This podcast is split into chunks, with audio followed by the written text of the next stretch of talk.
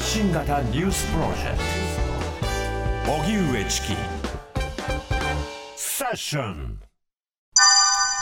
経済、経済、経済。岸田総理が所信表明演説。臨時国会が召集され、今日岸田総理が所信表明演説を行い、経済、経済、経済。私は何よりも経済に重点を置くと、経済を連呼し、経済対策に重点を置く姿勢を示しました。また、供給力の強化と国民への還元の2つを車の両輪として経済対策を実行すると強調。国民への還元措置の具体化に向けて所得税減税を念頭に近く与党の税制調査会で早急に検討するよう指示すると説明しました。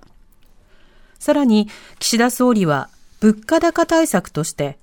ガソリン、電気、ガス料金に対する激変緩和措置を来年の春まで延長すると明言しました。このほか一般のドライバーが自家用車を使って有料で乗客を運ぶライドシェアの導入の検討にも触れました。それでは今日行われた岸田総理による所信表明演説、はい、その様子を聞いていきたいと思いますが、はい、まずは演説冒頭、まあ、つかみのパートですね。え岸田総理がどういった発言をしているのか、その部分をお聞きください。はい、第212回臨時国会の開会にあたり、所信の一端を申し述べます。日本国内閣総理大臣として、私の頭に今あるもの、それは変化の流れを絶対に逃さない、つかみ取る、この一点です。岸田内閣は、防衛力の抜本的強化、エネルギー政策の転換、次元の異なる子ども・子育て政策をはじめ、時代の変化に応じた先送りできない課題に一つ一つ挑戦し、結果をお示ししてきました。今後も物価高をはじめ、国民が直面する課題に先送りせず、必ず答えを出すとの不当不屈の覚悟を持って取り組んでいきます。30年来続いてきたコストカット経済からの変化が起こりつつあります。この変化の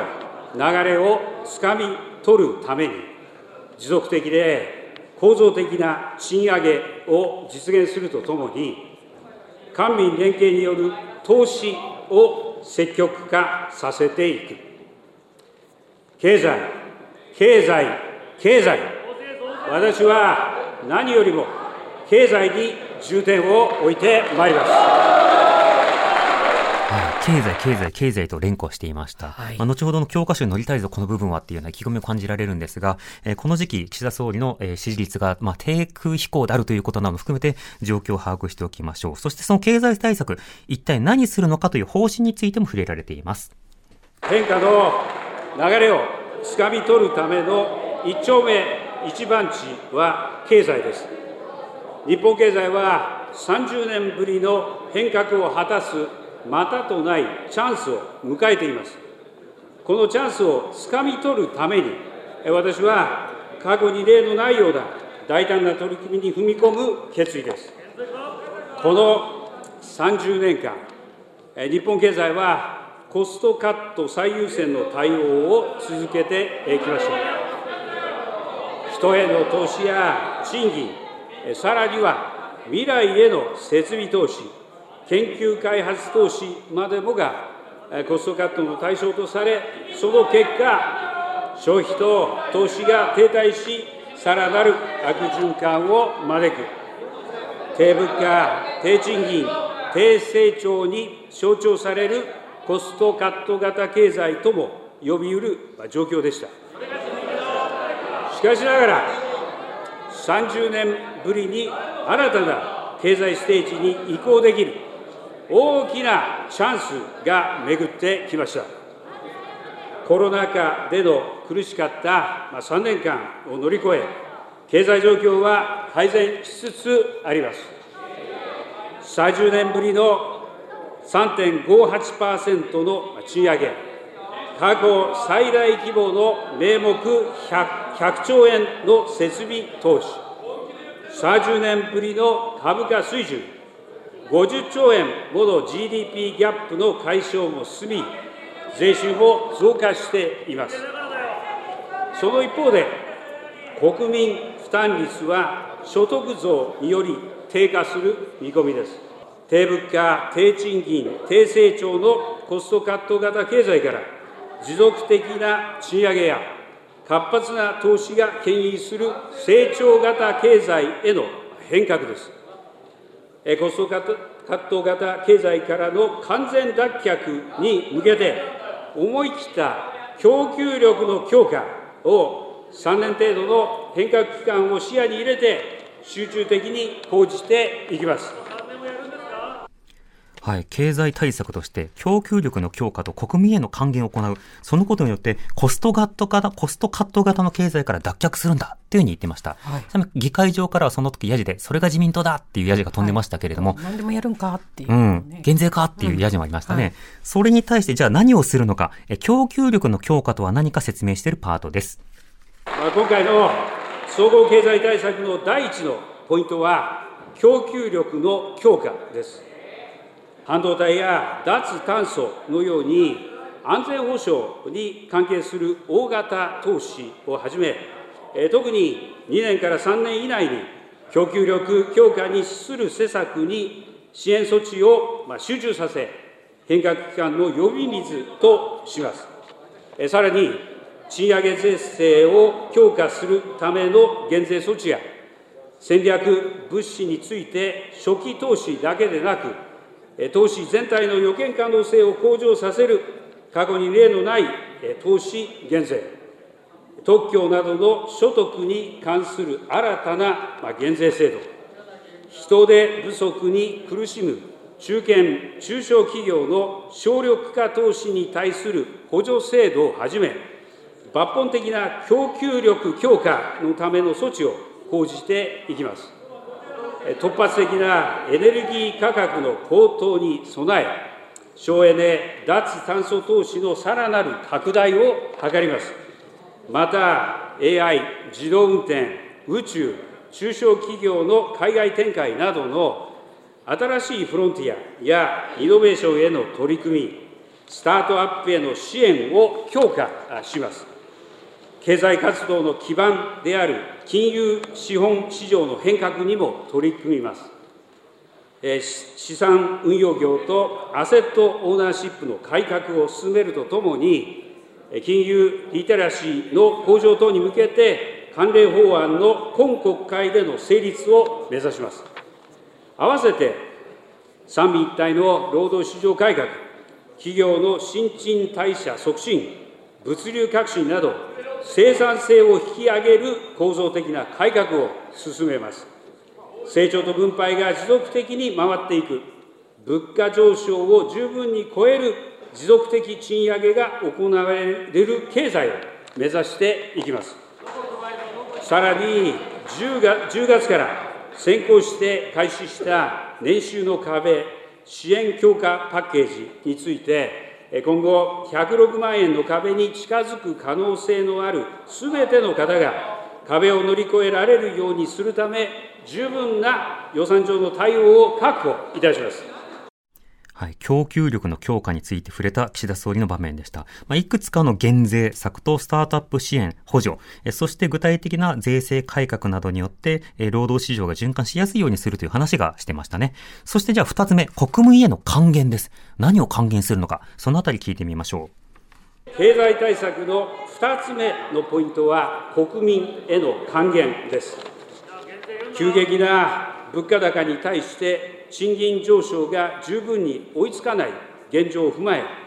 デフレ完全脱却のための一時的緩和措置として、まず現世代の国民の努力によってもたらされた成長による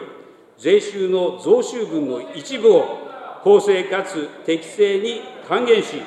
物価高による国民のご負担を緩和いたします。同時に長年にわたって染みついたデフレマインドからの転換を今こそ行動に移すよう、関係者に強く呼びかけていきます。なお、還元措置の具体化に向けて近く、政府・与党政策懇談会を開催し、与党の税制調査会における早急な検討を指示いたします。その際、物価高に最も切実に苦しんでおられる低所得者の方々の不安に配慮し、寄り添った対応を図ることが極めて重要です。多くの自治体でこの夏以降、低所得者世帯に対して1世帯当たり3万円を目安に支援を開始してきました。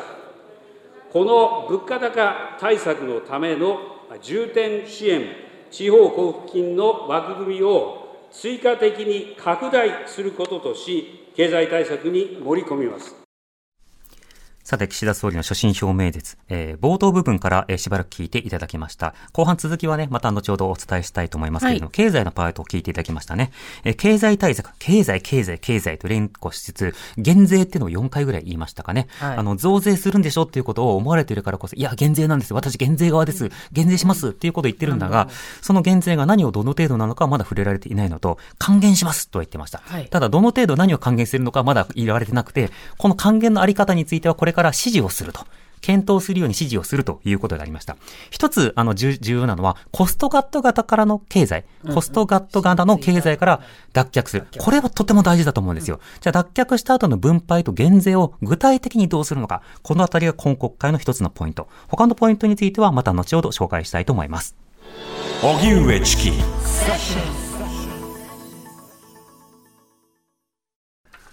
それでは、えー、先ほどに続きまして、はい、岸田総理の所信表明演説、はい、えー、経済、そして経済以外のところを続いて聞いていきたいと思います。経済対策の一環としてこんなことも触れているよというパートについて聞いてみましょう。地方創生などについてです。引き続き、新型コロナへの対応に万全を期し、花粉症についても発生源対策、飛散対策、発症暴露対策を一体的に推進し、国民の皆様の負担軽減に向けた取り組みを進めます。観光は地方振興のエンジンです。コロナ禍を超え、多くの観光地でにぎわいを取り戻しつつあります。しかし、一部の地域や時間帯に観光客が集中することで生じる混雑、マナー違反、担い手不足等のオーバーツーリズムの問題も顕在化しています。持続可能な観光業に向けた対策にも着手いたします。総理に就任してから2年間、私は全国津々浦々を訪ね、約60回の車座対話を含め、国民の皆さんと直接意見交換をしてきました。人口減少や加速化などに悩む中でも、多くの方がそれぞれの現場で明日に向かって懸命に努力されています。皆さん、政治の役割とは、そういう現場の方々を全力で支えることにあるのではないでしょうか。地方こそ日本の宝、そして底力です。皆さん、今こそ共に地方創生に力強く取り組もうではありませんか。自民党公明側の席からうわーというふうにこう盛り上がっていく。でも、あいまいまあの、やじもね、いろいろなツッコミがついてきているということですが、はい、えー、観光業、えー、に対する対策で順番として出てくるのが、混雑、マナー違反、担い手不足。担い手不足3番目かなという気もしますくはないんですが、まあ、そうしたオーバーツーリズム対策をするよということと、コロナ対策と花粉症対策しますというようなことを言ってましたね。はい、花粉症対策はそうです？南部さんお待ちかね。一体的にっておっしゃってましたね。うん、期待します、ね、花粉症ゼロになるんでしょうか？まあ、それは小池都知事にも聞かなくてはいけないわけですけど。ね、都と国でやってくれるのであれば、随分進むのではないかと。うん。この後は林業とかね、様々な政策と一体になるということになるわけですが、その他の論点見ていきたいと思います。はい、外交安全保障や万博について。ポストコロナの中で初めて開かれる2025年大阪・関西万博については、海外パビリオン建設の遅れなど、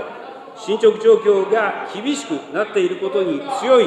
危機感を持って、オールジャパンで進めてまいります。外交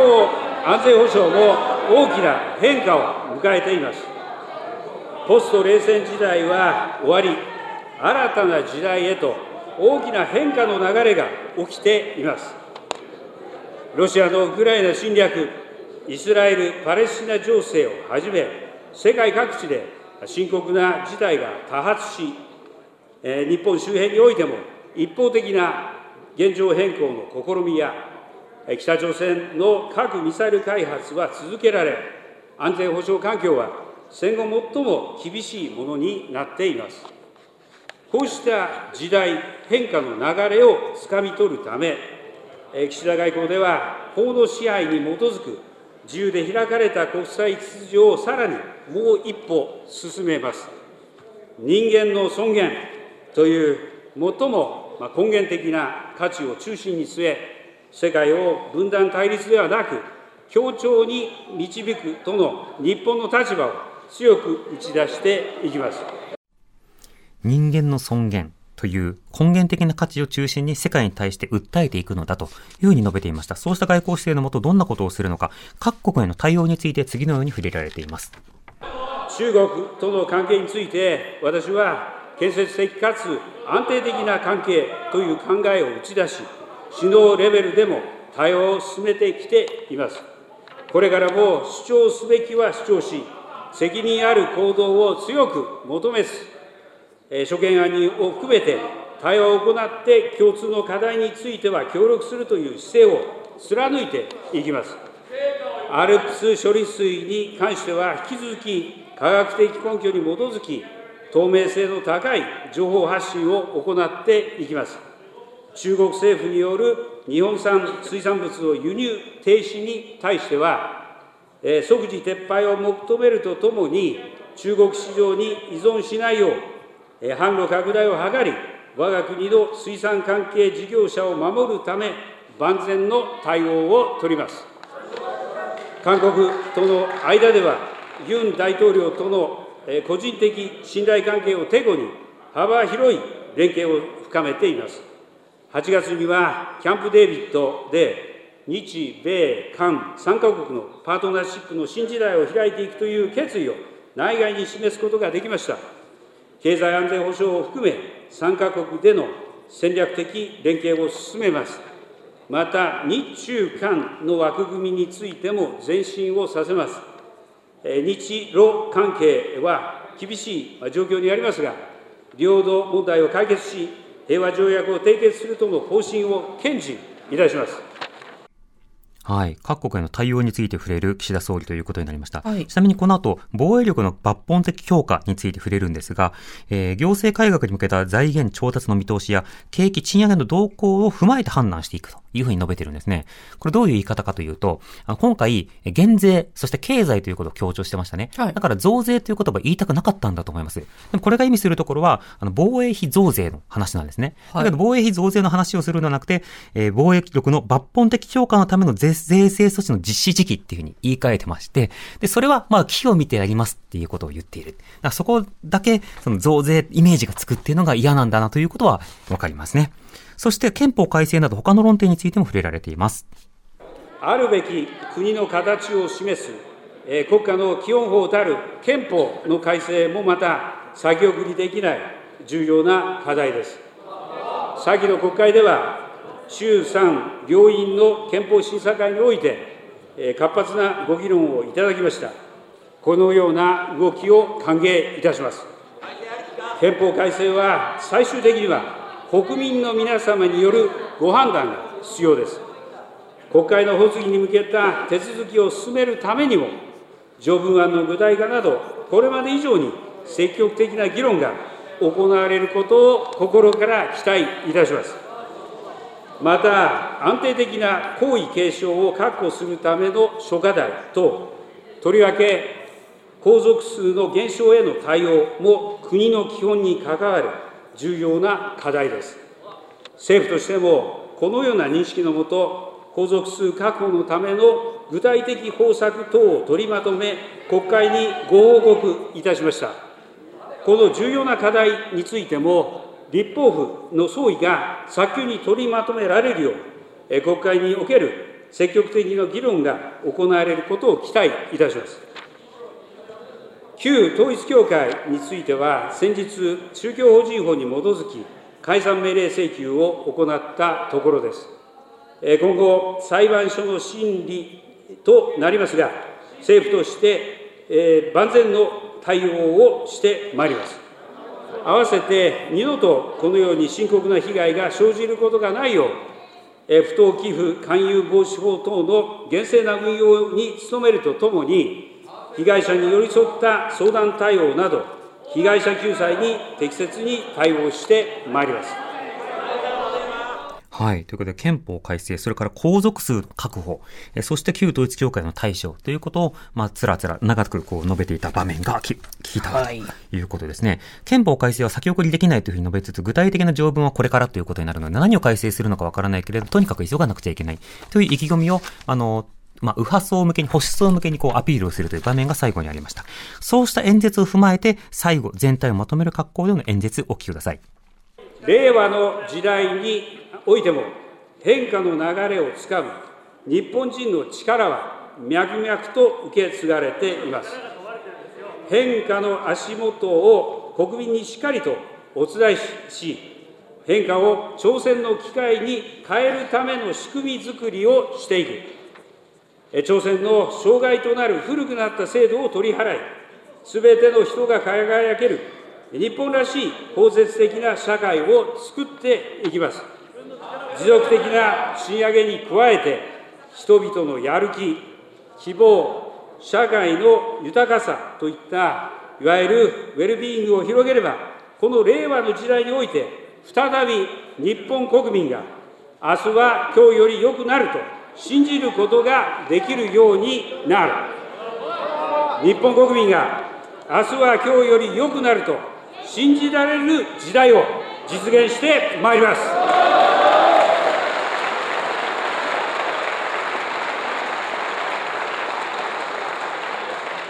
岸田政権は、歴史的な転換点の中で、変化の流れをつかみ、変化を力にしてまいります。私自身、その先頭に立って、職をとして、粉骨再進取り組む覚悟です。国民の皆さんのご理解とご協力をお願いいたします。ご清聴ありがとうございました。さて、経済、経済、経済と言いつつ、いろいろな論点が出てきたので、そのあたりが国会で具体的にどういうふうになっていくのか、見ていかなくてはいけないですね。はい。Create a better future and new values with you. 荻上チキ